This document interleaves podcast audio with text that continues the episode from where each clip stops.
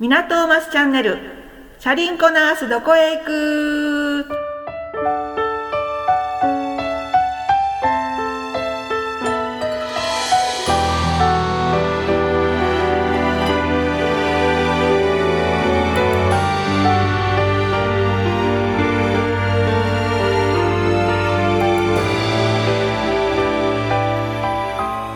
はい皆様こんばんは。パーソナリティを務めます訪問看護師の中島恵子ですそしてはい、皆様こんばんは。アシスタントの番内恵子です。よろしくお願いいたします。この番組は医療トータルサービス株式会社 NK メディカルと癒しのピアノサロン大正ロマン喫茶表参道港トーマスの提供でお送りいたします。この番組では目標夢に向かって頑張っている方をゲストにお迎えし今の悩みや努力していることをお聞きして応援する番組です。はい。恵子さん。はい。こんばんは。今回ねはい。3回目ですね。早いですね。早いですね。うん。うん。それでゲストはうん。前回に引き続き、はい。皆さんね。はい、訪問看護師のはい。美和さんですね、うん。はい。前回はね、訪問看護師になったきっかけとか、はとても良かったこととか、うん。それからどんなスキルがね必必要かっていうのをお話しいただいたんですけども、はい。今日はねそんな中でもうん。印象に残っているもの、ね残ってる事例というか、うん。どうでしょうか、うん、あのね普段私たちあの医療側ってまあ当たり前にだと思ってこう行動したりとかお話ししていることとかたくさん多いんですけれどもあのまあそうは言ってもねあのご家族様まあその私たちのしていることでねなんか気にされてしまったりとかなんかまあ、ちょっと勘違いされたりとかねあのお互いそうでなんですけれどもなんかあのご家族の思いとかねそういったことを、うん。あの美和さんにぜひ今回あの聞いて聞聞かせていただいてねあの感激したこととかはい。あの驚いたこととかねなんかいろいろおありのようなのでね、はい。あの楽しみにお聞きしたいと思います。そうですね、うん。はいいろいろありますかありらねね本当にね。だってみんなね、うん。ここ一人一人うん。全部違うし、うん。家族も違うし住んでるところも違うし、うん。戦争を経験した人もいれば、うん。全く経験しない人もいるし、うん。大金持ちからねうん。中くらいの人からもいろいろな方と接するわけなので、うん。こちらのね持っている体制も、うん。あの考えながら行動はしていると思うんですけれども、うん。そんな中でねやっぱりお一人一人違うことで、そうですね、うんあの気を使特うこともね。にね、あの病訪問というのは、あの本当にまあ医療用でターミナルというんですけれども、あの本当に末期のね、うん。あの癌とかの末期であのまあ余命どれぐらいですよとかって言われている方のところにね訪問に行かせていただくこともとても多いのでね、特にそういった方がご家族様とかね、うんご本人様がどういったふうに思ってるかなんていうことは多分皆様なかなかね聞けないと思いますのでね、そうですねはいぜひ今回お聞きしたいと思います、はい、そうですね。はいえーでは皆さんまた今晩もねよろしくお願いいたします。はいよろしくお願いいたしますどうでした？前回初出演で。はい、こんばんは。そうですね。あのーこう自分の声がすごく嫌だなっていうのが第えー一の印象で。素敵な素敵ですよはい。でもあの聞いてみると、あ、こうやってあのー率直にいろんなうんあの話をはい。するのもすごくいいなっていうのがあ、よかったです。はい思いました。うんうん、それは嬉しいですね。うんはい。やっぱりねマイクの前で話すのと雑談でうん。ね、ああだこうだって話すのとねまた違いますしね、うん。それはそれでまたこのマイク上の話もうんいいものかなと思いますので、ですね。ではねうん。ぜひぜひお話しいただきましょうか。うん。はい、うん。お願いいたします。そうですうね。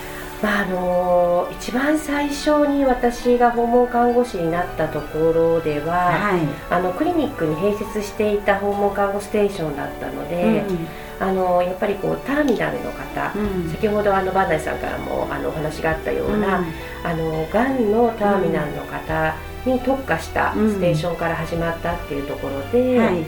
あのなかなかちょっとあの看護師がうん入っていく、あの訪問させていただくところにハードルがうん。まずありました。はい。あのというのはやはり、えー、とその方病院にうん。まだ行ってるとか、うん。治療中だというところであの病院に行っているのになぜうちにも看護師さんが来てもらわないといけないのかっていう思いがやはり、うん。あのありまして、で、えーとまあ、そこまでしてもらわなくても大丈夫だよ、うん。あのきちっと自分の家では生活できるよ。うん。うんっていうことでなかなか私たち訪問看護師が介入させていただくっていうことが難しかったりして、うん。でそこの説明をあのしながら、うん。またはちょっとあの洋服というかあの着てるものですね、うん。あの当たり前のように私たちあのちょっとこう白衣に近いものを着てたりとかしてたんですけども、あのまあ、目立っててしまうと、うん。あそこにこうそういう看護師さんとかが入ってるらしいよと、うん。で何かちょっと病気なんじゃない、うん。っていうようにあのご近所の方とかに、うんあのこう話をされたりするのがやっぱり嫌だというところで、うんまあ、そこは本当に当たり前だなっていう形で、うん。あの洋服もこう普通の,、うん。あの洋服を着ていって、うん。目立たないところに自転車を止めさせていただいたりとかして、であのインターホンが外にあるところもあるんですけども、うん。なんとかステーションの、うん。まあ、くぬぎですみたいなことは言わないようにしたりとか、うん。でそういう配慮を、うん。あのすることが、うん。まあ、あの最初はびっくりしたんですが、今までちょっと何年かやっていく中で、当たり前なんだなっていうところで、うん。そこはすごくあの最初のステーションで経験したところを、うん。今も大切にうん。あのしていますね。はい。まあね、あの白衣とかこういわゆるこうなんとか制服って、はい。とっても私たちにとってみたらなんか当たり前だし、はい。清潔感のあ毎日ねあの洗っているものですし、はい。あのまあ、医療者ですよっていうところで当たり前だと思ってるんですけどね、やっぱりそうですね家族の方はちょっとね抵抗があるんですね。そうですね、こう白衣マジックってこう病棟に経験してる時もあったんですけども、こう白衣を着ると自分の気持ちの中で、こう看護師のこう意識が降りてくるというか、うん。ちゃんとしなきゃっていうような、まあ、白衣マジックみたいなのがあるので、割とこう白衣に近いものを、うん。訪問看護ステーションの時もこう、着てたりはしたんですけども、まあ、今はやっぱりこうすごくリハビリの人たちが着てるようなスクラブだったりとかいうのに多いあの、うんそういうのを使ってるステーションも多くて、まあ、そこら辺もそういう配慮があるんだろうなっていうような印象ですね。はいなんかあれですよね。あの恵子さんの,、うん。あの知り合いのお友達のはい。某先生は、はい。セッタとかで。そうですね。ねなんかあの気楽なおじさん来たよみたいななんか。素足でご自宅に訪問なんて全くありえないんですけど、あれは先生のキャラでね、ね素敵ですよね。親切に来たよって感じじゃないですもんね、遊びに来たね、うん。まあ、それも大事だと思うし、うん。私一番ね抵抗があるのは、あのチャイムで自分の会社の名前「桜訪問看護ステーション」とかって言ってしまううん。のがすごい抵抗があって、うん。それだったら自分とこのユニフォームでこう映った時に、うん。インターホンに映った時に「あのこんにちは」って言って、うん。そうすると「あ桜さんだな」っていうのは分かるような、うん。顔ってなかなか覚えられない人もいるし、うん。っていうのもあったりとか難しいですけどね、でもその方に合わせたうん。訪問の仕方をするってことは大事ですよね。ううん。んあそうのですね、うん。まあ、いろんなあそういえばいましいらっしゃいましたよ。あの来る前には必ず電話をうん。して、うん。それからあと1分前にも電話しなさいとかね、うん。そういう人もいましたね、うん。いろいろね、うん、そうですね。あとどうですか？そうですね。あのー本当になんか今のお話あ今の話とかからでも思うのは、やっぱりこううーん相手の立場に立って、うんうん。あの訪問先のまあご家族様の立場に立ってみて、どうかなってことをいつも思うようにして、あのーお体拭く時も、その拭いたタオル一つ脱があの脱いでいただいたあのパジャマとか一つきちっとあの畳んでお返しするっていうところに、なんかこうやっぱり気持ちの良さというか、ああなんかあのありがとうって言ってくださるところから、まあ、そういうところからも信頼関係って生まれてくるんだなと思ってるので、いつも常になんかこう医療職側ではなく、あの迎えてくださる、まあ、ご利用者様側に立ってどうかなってことを考えるようにしていて、で契約の時とかも喋りすぎかなって思うぐらい、そういうことをきちっとご説明をして、ご納得いただいて、であのきちっとその契約の時にそういうこうお時間をいただく中で、あの最初からこう、つまずかないように、で特にちょっとあの一スタッフではなく、うん。管理者をちょっとやらせていただいた時もあったんですけども、あのそのステーションの他のスタッフが気持ちよく入入れるようにっていうとやっぱりその契約の時に、あのスタッフが困らないように、ご利用者様も困らないように、そこでちゃんと同意をいただいてであの入らせていただくってことが大事だなっていうふうにいつも思ってました。そうですね、うん。私もねあの番内さんとよく行くんですけどやっぱり契約の時にしっかりねあの説明しないと誤解されたりもするし、あの大事なことだと思うので、うん。それもやっぱりその患者さんのお家に合わせた説明ですよね、うん。それが全部のところにね通用するわけじゃないっていうところがなかなか難しいので、前回の話の時も初回で行ってお家の中じろじろ見るわけいかないけれどもそこの中からこの方にはこういうことを気をつけた言葉遣いをした方がいいなとか、そういうのはうん。まずベースにありますよね、はうん。それを大きく間違えるとうん大変なことになってしまうっていうのはありますよね。うん。あの私もう病院がねとっても長かったので、本当今のお話とかお伺いしてすごく目か目から鱗というか 病気にね寄り添おうとするじゃないですか、うん。その人のあのはい。疾患をよく知って、はい。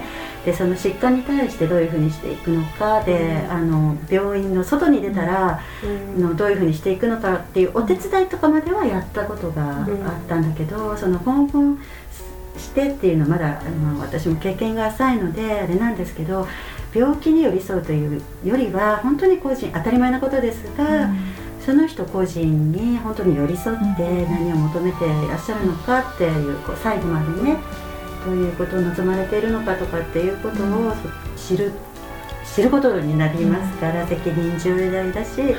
大事なことなんだなってそうですね。うんやっぱり気持ちをうん。新たにしました、はい。決意ですね。お宅に入るっていうね、うん。その基本ですよね。そうですね、うん。だから靴の脱ぎ方にしても何にしてもそうだし、コートの置く位置もそうだし、うん。いろいろねうん。そっと玄関にうん。置いたらあの帰る時うん。にちゃんとエモンかけにかかってたなんてすると、うん。どっちがいいんだろうなとかね、うん。思ったりとか。レモンかけって言った。ああエモンかけって言われたっけ今。あいえいえレモンかけで。すレモンかけだよね。ええはいえはい、えはい。ありがとうございました、はいありがとうございます、そしたら次、うん。何かね。はい、他にもですよね。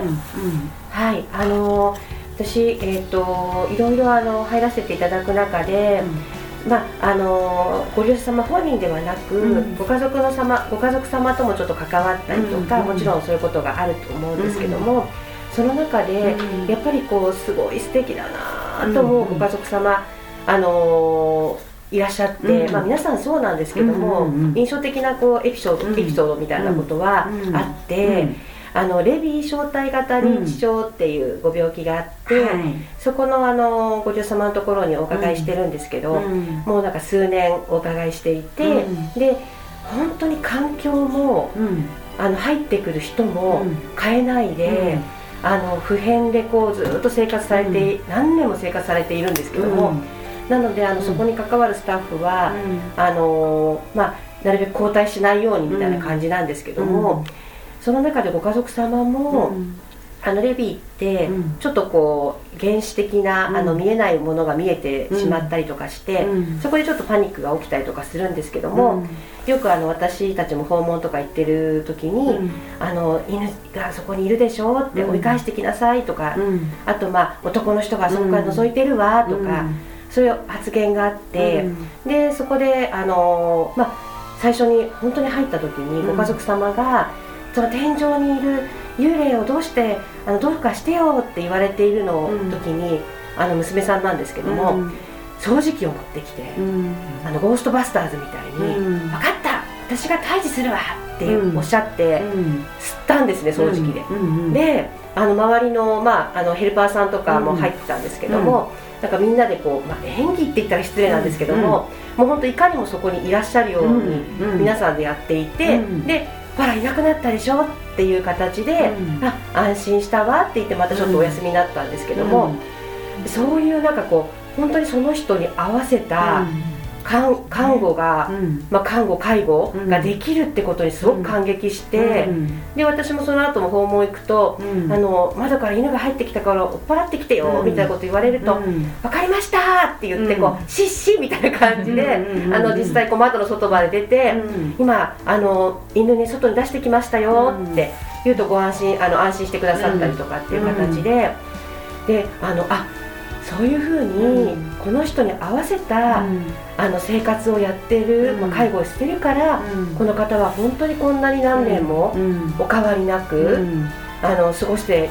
いられるんだなっていうことに、すごく感激しまして。その方すごいですね。そうなんですよ。あのご飯も、なんかよく相談されるご相談を受けるのが、うん、3食こう召し上がらないとかっていうお話をよく言われるんですけども、そのお家ではもう夜中の3時だろうが、うん、その方が起きてあの食べたいって言えばもう差し上げてるというか、うん、それがその時のご飯の時間っていう形で、あの結局はもうずっと環境が変わらないから、何時っていう感覚もないので、まあ本当にその人が起きたら食べてもらって、でトイレ行きたいってトイレ行ってもらってっていう形で、あのこうあるべきってことを押し付けてないんですね。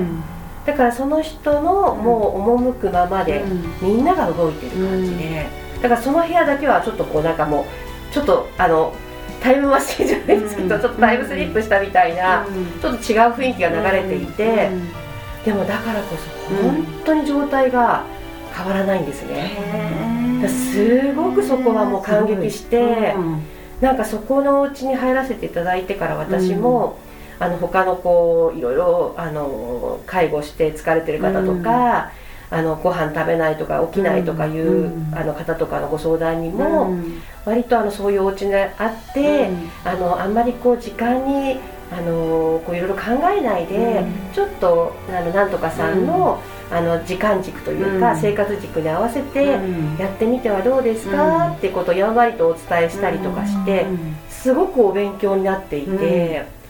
なんか私前回の、まあ、引き続きみたいな形なんですけど、うん、そうやってご家族様に教えてもらったりとか、うん、あの癒しをもらって、うん、私は日々なんか楽しんで、看護っていうか訪問看護師を続けてこれたんだなって思ってます。なんか資格紙面じゃないけど、はい、こうやらなくてはいけないとかっていうのってね、はい。本当に合ってないよね。そうですよ。辛いですよね、こうあるべきって思っちゃうって、みん。なでね。ご飯を一緒に食べなきゃいけないっていうのは健康な状態でね、お子さんちっちゃいお子さんがいてしつけをしなくちゃいけないとか、そういうのだったらもう必要だと思うけどもねターミナルの方とかもうねお年でたくさんの病気をお持ちでっていう方だと、うん、今も現在も行ってる教育方なんですけど、うん、その方も結局この間相談があって「岡島さんもうねお父さんの時間に合わせてもう本当は私たちと食べようってもお父さんを起こして眠りに起こしたりしてたけどもうそれをしないことにしたんですけどどう思いますか?」って言われて「もうそれでいいと思います」ってそれでその方元気になってきたのでで夫婦喧嘩もなくなったし、うん、だからそれって大事だなと思いますね。だから本当に否定せずね、もうそれでいいと思いますってお話ししたら、奥様自身も介護する方も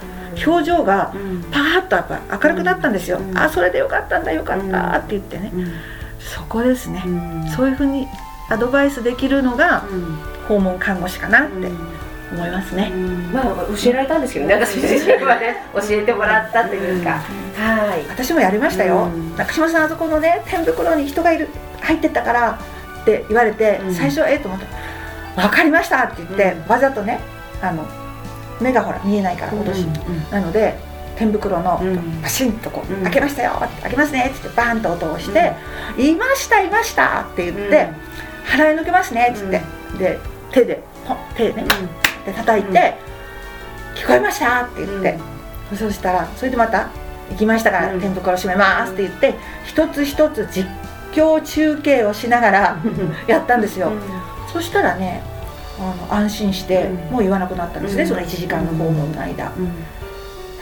それね、今皆さんおっしゃってたねその通りだと思います、私、はい。すごい。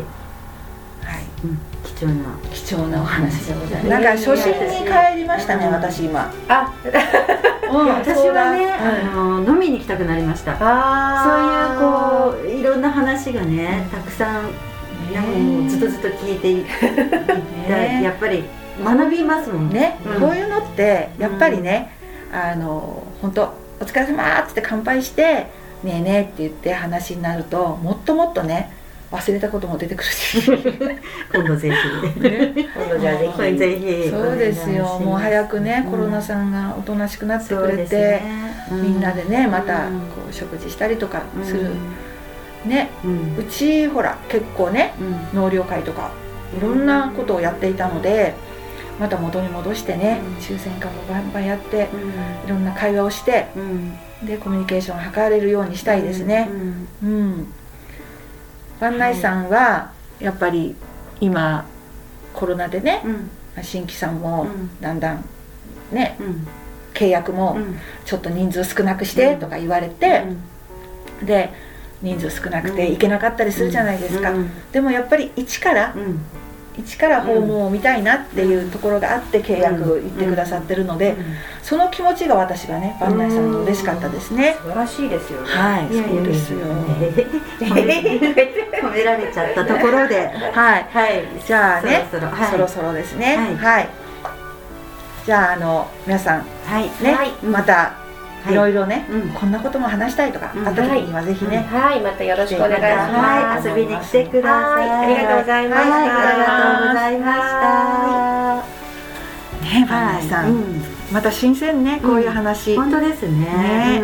今までね、キャンナスのね代表とか、あと鈴野舞さんとか、あと介護福祉士のね、あの安子さんとか来ていただいて、それぞれの人生経験をたくさんお聞きしてるじゃないですか、うん、それが何ともこの番組の良さですね、やっぱり。ですね。またね、ね、今年始まったばかりだからたくさんいろんな、多方面にわたるゲストをね、お迎えして、楽しいお話、はい、はい、お聞きしたいと思います。私はすごく楽しみにしてるのは、飛龍くんなんです。あ飛龍くんね、飛龍くん今忙しくなっちゃってね、毎日のようにメールくれてたのがね、最近ね、いただいてないので、あのお芝居もやってるので、あのお絵描きね、する。ぜひぜひ、はい。ね、はい。来てくださいひりゅうくん。ほらひりゅうくん。もうお呼びがかかりましたわよ。ラブコール。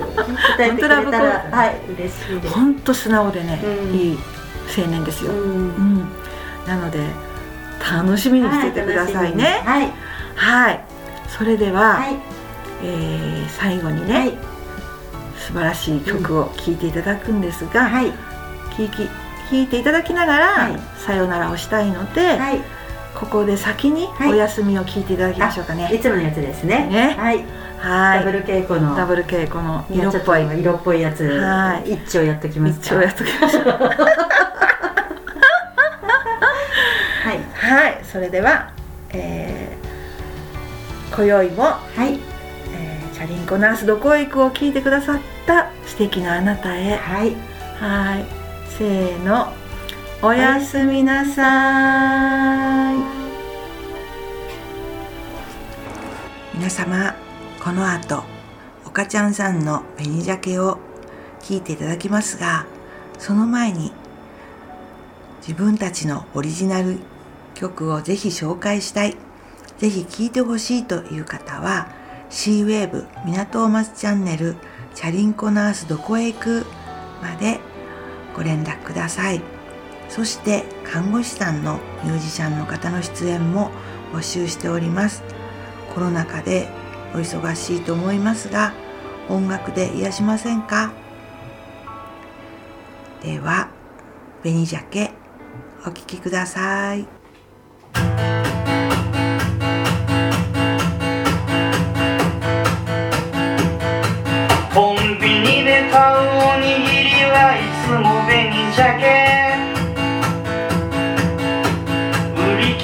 てない時は諦めてつままよでも心配いらない。みんな大概そんなもんさ。知らず知らずのうちに惰性で生きてる。子供のために早起きして作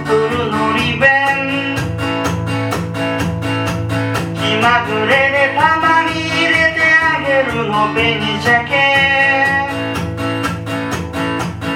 でも心配いらない。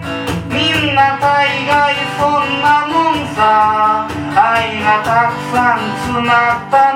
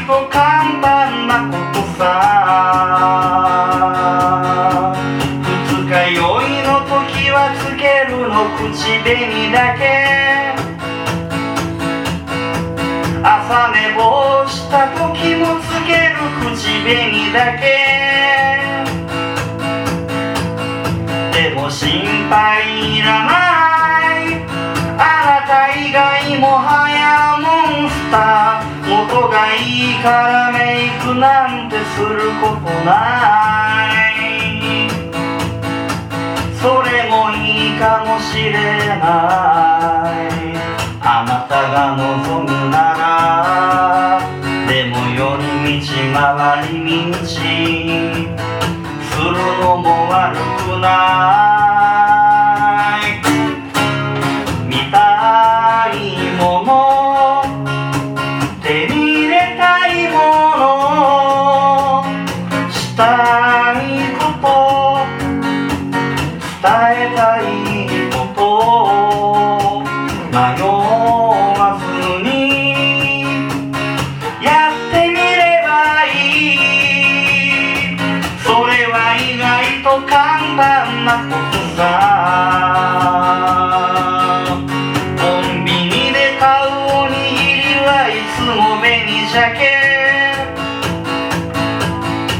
売り切れてない時は諦めてツナマヨでも心配いらない。みんな大概そんなもんさ。知らず知らずのうちに惰性で